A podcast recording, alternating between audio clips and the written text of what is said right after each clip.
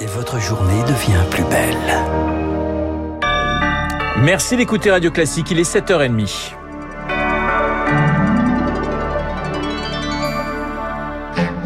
La matinale de Radio Classique avec Renaud Blanc.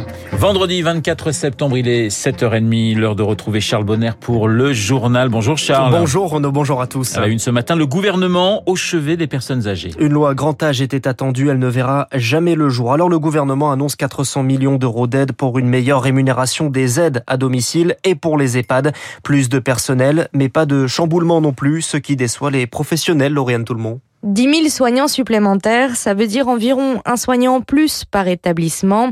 Un coup de pouce, certes, mais ça ne va pas améliorer la prise en charge, remarque Annabelle Veck. C'est la directrice de la FNADEPAR qui représente les directeurs d'EHPAD. Les personnes qu'on accueille dans nos EHPAD sont de plus en plus en perte d'autonomie parce qu'on retarde de plus en plus l'entrée en EHPAD et qu'on y rentre vraiment dans les deux dernières années de sa vie.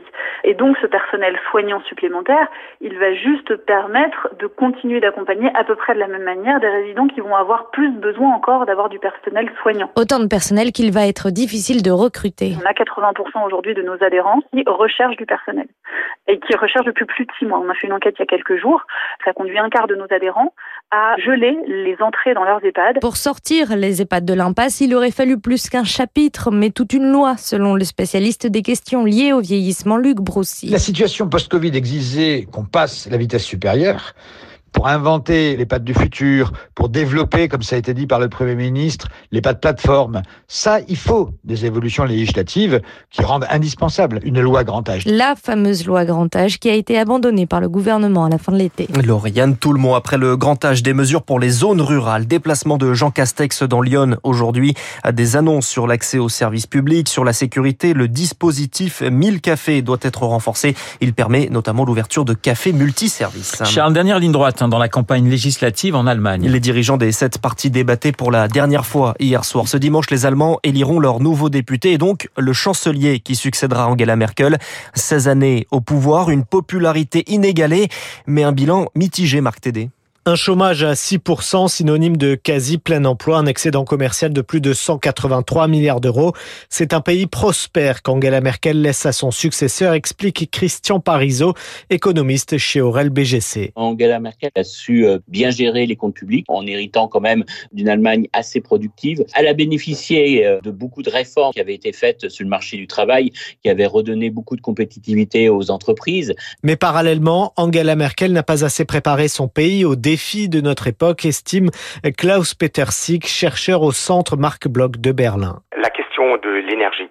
Est-ce que c'est possible que l'Allemagne sorte parallèlement du nucléaire et du charbon? Le deuxième problème, l'infrastructure.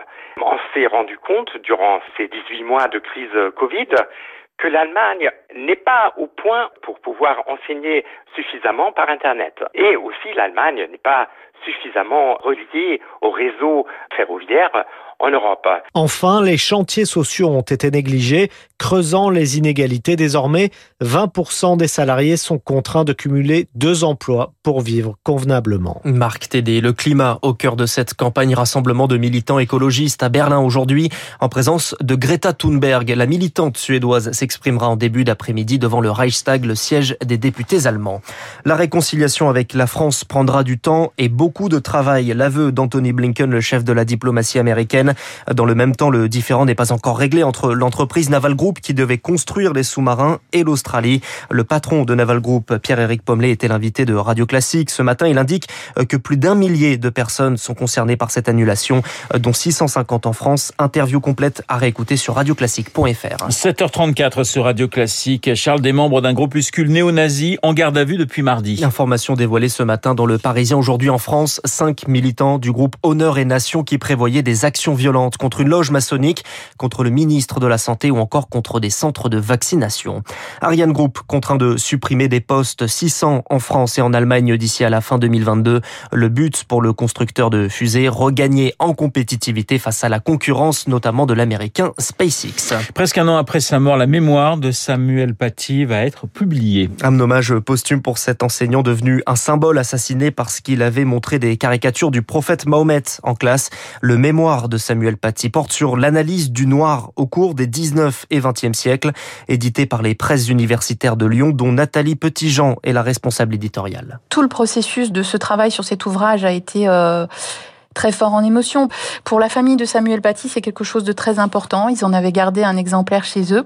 Ça peut intéresser un plus large public, euh, d'autant plus que la, thématique qu'il traite, c'est euh, la couleur noire. C'est quelque chose qui est très euh, innovant à l'époque quand il, soutient son mémoire de recherche, donc en 1995, et il le fait très bien. On a décidé, par cet acte un peu exceptionnel, de rendre hommage à la fois à un ancien étudiant de Lyon 2 et Lyon 3, et et puis aussi à un, professeur d'histoire géo et à un historien en devenir. Nathalie Petitjean avec Victoire Fort. L'épidémie de Covid recule, ça c'est une bonne nouvelle, mais attention, c'est le retour d'autres maladies. Les rhumes, les gastroentérites, les angines, vous savez, toutes ces petites maladies que l'on attrape pendant l'automne, elles reviennent car les gestes barrières sont moins respectés, d'autant plus que l'obligation du port du masque sera levée dans les écoles primaires à partir du 4 octobre, une mesure qui inquiète Frédéric Lorich, il est le président du syndicat des pharmaciens de l'Orne. Depuis quelques jours, on constate un retour un peu des pathologies qui avaient disparu. Le rhume, on a eu un peu de gastroentérite. Avec la vaccination, il y a eu un petit relâchement au sein de la population euh, de toutes ces mesures barrières, plus le retour à l'école, le retour en entreprise. Ça réenclenche toutes ces petites pathologies qui réapparaissent. Il est important de continuer à porter le masque et je trouve qu'on en entend moins parler. Donc, on est vacciné, on se dit qu'on est protégé. On est protégé, oui, des formes graves, mais on n'est pas forcément protégé totalement du Covid. Moi, ça ne me choquerait pas qu'on ait besoin de le porter de manière euh, pérenne dans tous les lieux public euh, à forte densité pendant quelques mois, quelques années. Propos recueillis par euh, Rémi Pfister. Après les violences dans les stades, les sanctions, la Ligue de football professionnel